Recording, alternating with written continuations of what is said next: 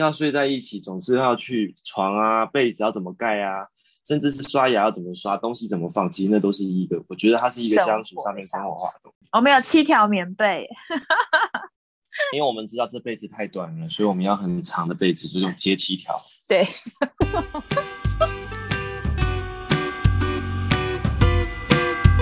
大家好，我是非你莫属主持人杜飞，同时也是美国婚前辅导认证的咨询师。今天又来到幸福婚姻的第三集喽。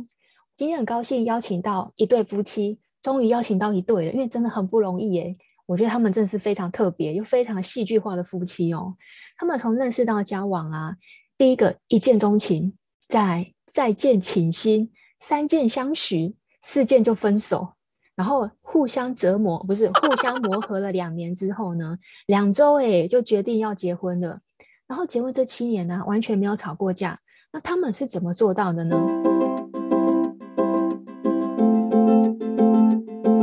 欢迎我们幸福婚姻第三集，很特别、很戏剧化的夫妻。Hello，我是小高。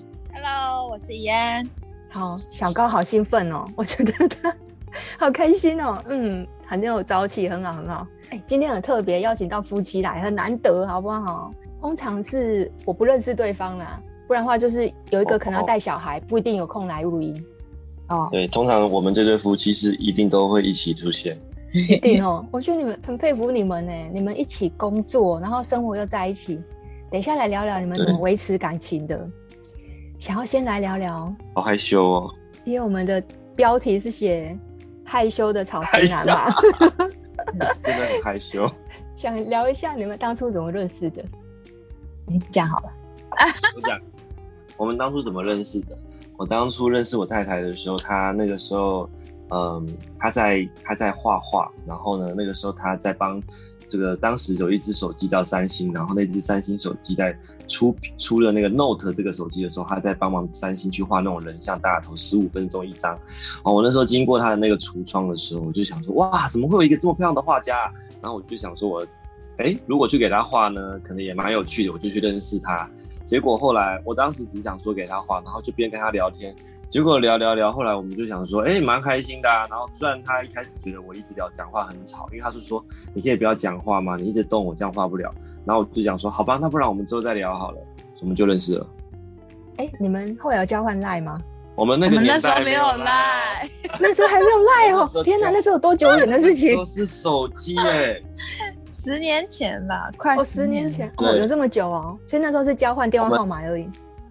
我们二零一三年对，然后我们那时候交换对二零一三年，然后我们那时候交换电话号码以后，我们我也来不及问他的名字，他也来不及留我的名字，然后后来我回去就传了一封简讯给他，跟他讲我叫什么名字，然后很高兴认识他，然后后来他就回我讯息，嗯，然后结果后来隔天我就想说打电话给他好了，不知道会不会接，哎，结果就真的接了，反正我觉得蛮神奇的。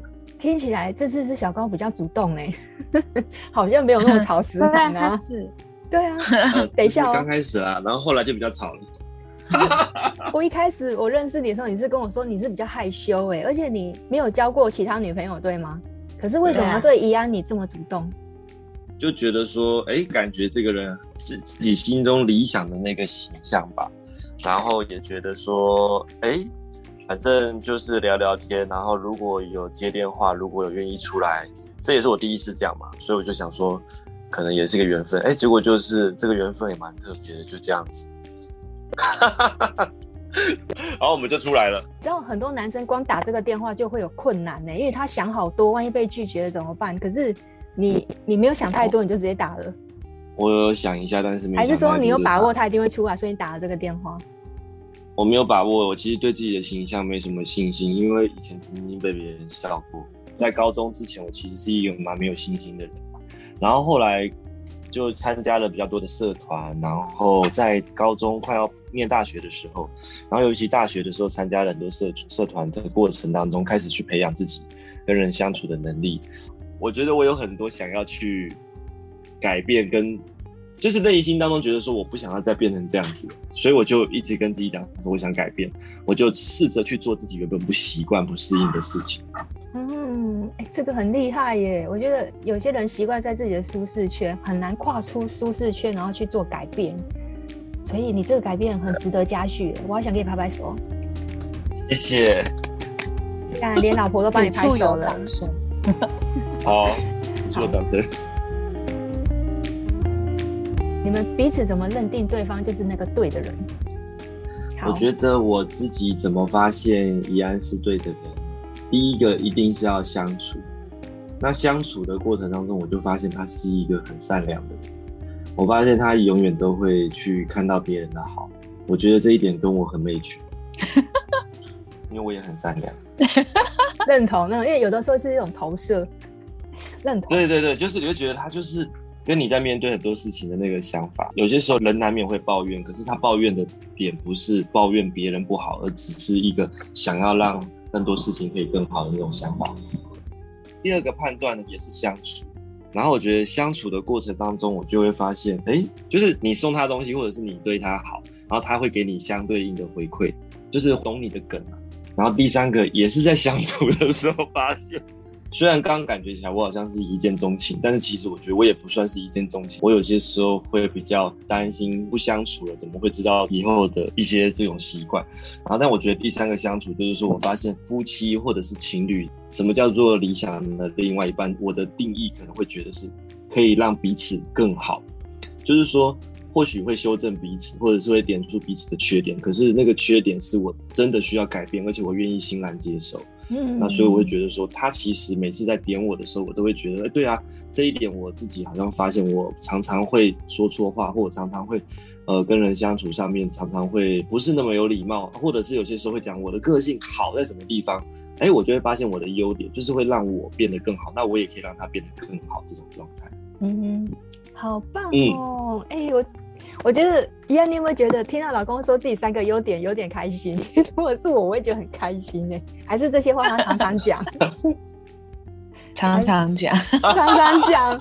哎、欸，常常讲也很不容易，好不好？我光讲话我都觉得嗯很棒。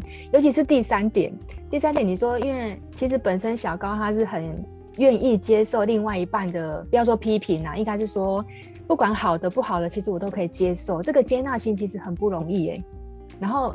另外一个一样，他也愿意讲。嗯嗯，有的时候可能我害怕对方生气，可能我不敢讲。可是你也会敢讲，你会愿意讲好的。他超敢讲。他真的吗？因为我认识他，不断在说老公有多好。哎，我也我也超敢听的，我也超敢听。对，确实确实。好，来换一样来帮我们分享，看到小高有哪三个优点是你觉得他是一个对的人？哦，其实我觉得。跟小高讲的都一样，因为我觉得很重相处。如果要走一辈子，是一个很长的时间。我记得啊、老一辈的人常常去提醒说啊，就像我妈妈说，我陪你的时间不会比你未来另外一半陪你的时间更长远。好，所以我就会觉得，哎，相处就是很重要一件事情。那在相处的过程当中，我就发现小高有三，举三个例子吧。那第一个就是我很讲求对方要很上进。因为我觉得这个未来的世界是一直在应变的。如果有一个人他不愿意去追寻一个新资讯啊，或者是因为时代的变迁去学习啊，那他很容易就被淘汰掉。那我就觉得说，哎，当我认识这个人的时候，他很爱学习。因为我觉得女孩子最害怕就是说，如果在一起之后呢，或结婚之后呢，被另外一半绑住。好，就是我就要变成黄脸婆啊，在家里好成为家庭主妇。可是因为我本来就爱学习，所以如果有一个透过上进啊，然后变得好沟通的人，我们可以一起就是有商有量，然后可以进步的话，我觉得这是我比较追求的。嗯，然后第二个呢，是我觉得改变的速度要够快，因为我之前的经历，我觉得很多的人，不要说男生，就是我知道我要改呀、啊。但是我可不可以明天啊、后天啊这样子，好，或者是没有做好心理准备想改变？可是我觉得我在小高身上，真的觉得他的改变速度非常快。举个例子来讲，就是比如说我可能在看书，但是我觉得他花时间在打电动，然后我可能就跟他讲一句说，其实我觉得打电动是很棒的，它会激发你思考或者是反应力或组织能力。但是如果花太多的时间，我觉得你就会忘记有很多的正事要做。我才讲完哦，他当下就在我面前把那个游戏删掉了，删掉还不是关掉而已哦，不是，他是真的删掉。然后比如说，哎，我可能跟他讲说，哎，你讲话可不可以语气好一点？他是马上做到改变哦，然后他就是不会有情绪，没有脾气这样子。那当然我，我我自己也很看重，就这个人不要就是爱发脾气，那是另外一个择偶的标准啊。但是，嗯、呃，就是但是我觉得他真的都不会发脾气。然后第三点是我觉得很重，我很重视很重视，就是一定要有幽默感。因为因为我很向往国外的那种生活化的那种，我觉得大事情你就要笑着讲或幽默的讲，不要啊、就是那种很惊慌啊，然后很夸张的那一种。可是我觉得小高不会耶，他我你跟他相处哦，再大的事情哦，他都会笑笑的讲，而且他会。很幽默的去阐述这件事情，然后就会让人家觉得你这个人真的是很乐观、很积极、很正面。小高还有一件事情是我跟他在一起感觉很舒服的，就是我在讲什么，好像一个眼神、一个点，他就马上懂。你们是交往多久就有这种默契啊？其实我觉得一开始我认识他的时候，就是就这个感觉耶，就是你第一次认识他那种开口三句话内。你就觉得，哎、欸，这个人讲话跟你很对频，而且你幽默他的时候，他竟然都可以理解耶。嗯、我记得有一次我感冒很不舒服，然后呢，我就跟我们朋友一路这样走，走在路上。那时候我还会有一点很调皮，跟他吵架这样。他们两个竟然在我面前一直在讨论感冒的事情。那你知道感冒的人 在旁边已经很不舒服了。后来呢，小高就问我一句话，哎、欸，那怡安，你对感冒的看法是什么？我就回他一句，我对聊感冒这个话题很感冒，然后，然后他马上就回我，我也对会对感冒话题感冒的人很感冒，然后我在旁边都气到不行。刚刚怡安有说他在跟你说打电动这件事情，为什么你可以马上把这个游戏删掉？这个改变其实要追溯到我的价值观，我觉得我的价值观就是。呃，如果这件事情做下去对我的未来和对我的人生是好的，我就会愿意为他全力以赴，然后很专注。那所以我觉得，当我太太跟我聊到说这个打电动这件事情，我知道我的个性很容易着迷在游戏里面。但我觉得说，其实人难免，尤其是男生哦，好爱打电动，真的就是会有些时候，人家常讲说这一款游戏是情侣必分手、夫妻必离婚的游戏，应该有很多这种类型。然后我以前常常会去想说怎么会这样，但是我自己就觉得说，哎、欸，其实这个男生就比较爱玩。但我觉得当怡安跟我讲这件事情的时候，我那时候当下就开在边玩的时候，我就边在想说，哎、对啊。我花了一样的时间在打电动，然后，但是我没有让我的整个生活上面并没有更成长。我觉得的确有放松，可是放松到最后，可能很多的事情没有真正的去面对和去处理。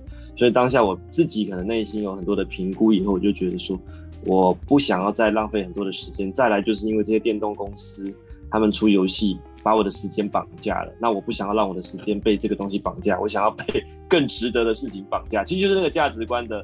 在内心可能很快的去思考，然后想完了以后，我就觉得说我不要玩了，然后我就把它，我我也不会跟他讲说我不玩，我就会自己把它弄掉。然后他是自己会问我说，哎，你怎么没有打动打电动？然后我就说，哦，没有什么好玩的啊，就去做别的事。那我会觉得说，哎，其实这个过程当中就是放下的舒服吧，就是我刚刚觉得，因为我觉得我就把重心放到别的地方去，因为他怕老婆啊。哦我跟你讲，我知道这就要讲到有一个很重要的，因为我以前曾经被一个故事受到很大的启发，就是呢，有一群男人，然后呢，有一个主持人，他就把这群男人叫上台，然后他就跟这群男人讲说，来，怕老婆的站右边，不怕老婆的站左边，然后结果大多数的男人全部都站右边，只有一个男人站在左边，然后这时候大主持人就很好奇啊，怎么只有一个人站左边呢？他就问他说，你为什么站左边？他就说我老婆说人多的地方不要去。哇，结果大家都笑得好开心哦。结果后来中间主持人就发现，哎，为什么后面还站了一个人？发现有一个人居然没有站在右边，也没有站在左边，站在中间。然后他就问中间这个人说：“你为什么站在中间？”他说：“因为我老婆电话还没有接，我不知道该站哪边。”所以其实我觉得我的，我后来从那一段话里面我就体会到说，真的就是要站对边。我以为你最后要跟我说，真的人多的地方不要去。要站对边是不是？哎、欸，我觉得太多的话一定要听，你生活才会好过啊。对对对，真的哦。对，你你也有讲过好多这种类型的。我，你是在说怡安说还是我说？嗯，你说的，菲菲老师说的，多一句话可以省很多的时间和事情。没错，你真是个好学生哦，太棒了。其实你们两个一开始就非常的充满戏剧性，从认识到交往，有着一见钟情、二见倾心、三见相许，所以你们见面第三次，见面第三次就决定在一起了。可是为什么见面第四次要分手呢？那我可能要负很大的责任吧，就是我很喜欢开玩笑。然后呢，那时候我是约小高去逛科博物馆，台中那个时候有一个国立科学博物馆嘛。然后呢，我们反而就是去那里约会，他就主动牵我的手，就跟我告白了。告白完了之后呢，我也很喜欢这个男孩子嘛，我就跟他说啊，啊，我有些事情要先跟你讲清楚，不知道你会不会介意？他说好，我就说呢，我呢是一个会抽烟、会喝酒的人哦。然后他就跟我说：“哦，那你可以改呀。”我就说：“真的哦，其实因为我想确认他的接受度在哪，因为我自己没有很喜欢抽烟跟喝酒。嗯、好，但是我是用反问的嘛，我想说，如果他接受，那可能就不 OK 啊，因为他怎么会接受嘞？嗯、但是我没有去想到我的下场，所以我就跟他说：“嗯、那万一我不想改呢？”小高就默默的说：“嗯，这样不太好哎、欸。嗯”然后他就没有 讲话了。我就想说：“哎、欸，这个男生不错不错，我要跟他在一起。”然后我我忘记收尾了。结果然后晚上回去的时候，约完晚上回去，他就打电话跟我说：“我们还是不要在一起好了。”然后我就噔了，我我突然就有噔了的感觉，对。但是那个时候我还不知道答案哦。后来我就问他说：“我心里想说，算啦，没有关系啊，反正我又不是没人追。嗯哼”然后呢，好，我就对自己还蛮自信的。好，那但是我觉得我没有想要问为什么，可是我觉得这男生很棒，他会主动告诉我。嗯哼。然后，但是他当时候是跟我说。因为我现在在忙自己的事业，那我希望我爱的人呢是可以跟我共同努力跟奋斗的。但是如果以现阶段，好，你呢还有自己的梦在追的话，那我们先各自先去忙自己的事业，这样。他的意思是说，因为他在台中，我在彰化，他不是那一种说会有办法长时间陪伴我的，但他觉得女朋友都会需要陪伴，当下他没有办法配合说花时间陪我，所以他觉得我们先各自去朝自己的梦想前进，这样。然后呢，是我后来呢就觉得这个男生呢，我真的还蛮喜欢，我觉得太可惜了。我就再打电话，然后呢跟他联络，那我们重新接上了之后呢，好见到面的时候呢，我已经没有再去提交往这件事情了。嗯。但是我很好奇，为什么有一个男生会为了事业不要我？然后我就觉得他看他一定没眼光，他看走眼了，我就很生气。嗯。然后呢，当我到了台中之后呢，哎，我就发现。嗯，他的跟我讲述了他的价值观之后，我觉得其实可以。我觉得两夫妻有共同的目标、共同的话题、共同的一些伙伴，其实是可以去圆满这一块的。因为他不希望说以后他在聊他的事情，我在聊我的工作的时候，两个人是啊、呃、这个没有交集点的，话不投机就会半句多。嗯、那我自己也是很喜欢接受这种呃比较这个能够互相交流的这种方式。然后我跟他在一起几年后，我就问他说：“你当时候为什么要跟我分手？” 他就说：“因为我不喜欢会抽烟跟会喝酒的女生。真相大白了，我觉得你在测试他，对不对？可是殊不知是一样，自己被刷掉，自己被刷掉，自己刷了自己这样。当然了，好，听众朋友，这是 NG 示范，太好了，有讲到这种 NG 示范。有的时候女孩子都会有一些小考验哦，有时候小考验不要太多。那如果真的要考验，要想好一下那个后面该怎么收场。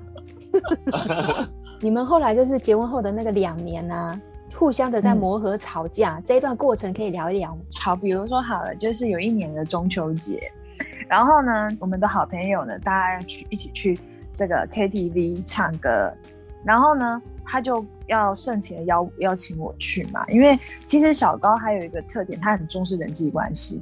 嗯，那那个时候我其实，在刚毕业没多久，我其实对于社交这一块也也不太好。我就一个很自我的想法说，可是我要回彰化，然后他就跟我说呢，如果是我的话呢，我会觉得中秋节虽然是跟家人在一起，那我们就是每一年都可能会有很多的节日可以好跟家人在一起，可是如果我能够重视我的朋友，但是我在社交上面呢，我能够多交流、更多学习，那我相信每一年的中秋节都会更好、更不一样。然后我就回答他说：“哦，好啊，我知道了。”然后他就在等我，他没有挂电话哦，他就说：“所以你决定呢？”我说：“我要回彰化啊。”因为我根本 catch 不到他在讲什么。后来呢，我真的有点听不懂他在讲什么。其实我电话挂完之后，我后面好像想说：“哇，明白他在跟我讲什么了耶。”其实我只是多一句话跟他说：“不然这样好了，我下午先回去跟家人聚聚。”然后呢，晚上我就可以陪你去哈，跟朋友聚聚了。我就把这通电话打给他，我说：“嗯、你为什么不直接这样跟我说就好了啊？”嗯、然后小高就说：“哦，对不起，我可能讲话没有那么直接，嗯、就是类似这样吧，听不出来有在吵架啊，这只是只是一个只是 catch 不到他的点而已啊。我是那那吵架应该要怎么样？比如说会堵对方啊，哦、会吐槽对方啊，然后对方。其实有的时候相处久，我们都知道对方希望我们往右边，可是我就偏要往左边，我就看你要拿我怎么样。就是你不顺我的意，欸、我也不想顺你的意。有些时候我觉得我比较不会这样哎、欸，因为我觉得我的个性就是我不会特别想要去赌气，或者是说不想顺，我就会想说，好吧，那就顺顺看，或许会有一些意想不到的结果，我都会这样去想。嗯，所以其实平常都还好，但是你说。有些时候，我可能因为我觉得我自己一直以来在面对，从小我看到我的家里家庭有一些吵架的画面，我觉得吵架通常都是为一些琐碎的小事嘛。但这些小事有些时候我自己想想就会觉得说，其实只要有一个人愿意多付出一点，多去做一点，就不会有这些事情。那你说，当然啊，对方如果不是那种也愿意多做一点的，那我觉得有些时候就要去看，你要么就找一个愿意多做一点的，不然就是你就接受他不愿意多做，你还爱他这样。我们两个刚开始在磨合，有一个磨合点，我觉得这也是蛮棒的。就是说我是一个很喜欢睡很软很软的床，他是一个很需要睡很硬很硬的床。后来我就想说，我很好奇为什么会有人会觉得要睡硬的床，所以我就试着睡他的硬床。然后我发现我睡硬床没有问题，他睡我的软床他会腰酸背痛，所以最后我就选择睡硬床。所以你现在你现在是可以接受睡硬床哦？对，我是软硬通吃。天哪，你的适应力也太强了吧！嗯。真的，我也觉得。哎、欸，从软要变硬很难呢、欸。这也是很重要哎、欸。嗯、对啊，因为要睡在一起，总是要去床啊、被子要怎么盖啊，甚至是刷牙要怎么刷，东西怎么放，其实那都是一个，我觉得它是一个相处上面生活化的东西。没错，我们有七条棉被，是什么意思？一天盖一条，是不是？七七天替换一张床上，因为我们知道这被子太短了，所以我们要很长的被子，就用接七条。对，好，这个就是小高幽默的地方，太好了，果然是对的人。有些时候呢，可能真的不小心也会让怡安不开心，然后他可能他可能会先选择先先不要讲话，然后我就想说，我就会想办法在他旁边走来走去，然后一直弄东西，然后他就会说你在弄什么？他可能一整天都不讲话。但是他都问我弄什么的时候，我就会说我在找东西，我终于找到你的声音了，那就这样子。哎、欸，我觉得这个可以学，我觉得我我也在跟你们学习耶。对，如果真的，因为我以前准备过，想说万一以后万一真的会吵架，其实我有想过，但是都没用过。就是以前都会想说，如果我太太常常会说你这很过分啊，什么都没有想到我啊，然后我可能就会说你再说一次，然后他可能就会说你这很过分，我就说你再说三次，他就会说你这很过分，很过分，很过分呢，我就会说你再说五次，然后他就说你真的很过分，很过分，很过分，很过分，然后说你再说十次，然后呢，他就会说十四，你真的很过分，然后说完了以后，我就说宝贝，你平常有这么乖就好了，但是这招都还没用过。对啊，所以我每次都很期待他跟我讲说我很过分。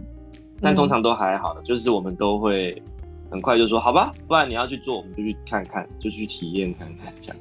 哎、欸，我刚刚其实听到的是，其实你们的彼此配合度很高，然后愿意去融合对方的生活，就是只要有一个人发起，或是有一个人邀请，另外一个就说哦好啊，要不然我们就去做做看。嗯嗯嗯，然后我觉得做这个东西很好奇，然后觉得这是很冒险的事情，哎、欸，我觉得好好玩啊，要不然就去去看。有些时候会是惊讶啦，啊，有些时候会是蛮惊吓的，但是就没关系。蛮惊吓的，是不是？我我也想要听一下你们惊吓的，不过这一个啊，我们留在下一集说。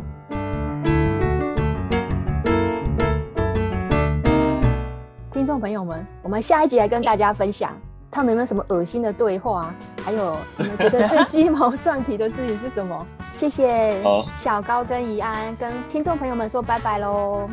拜拜，拜拜，谢谢菲菲老师。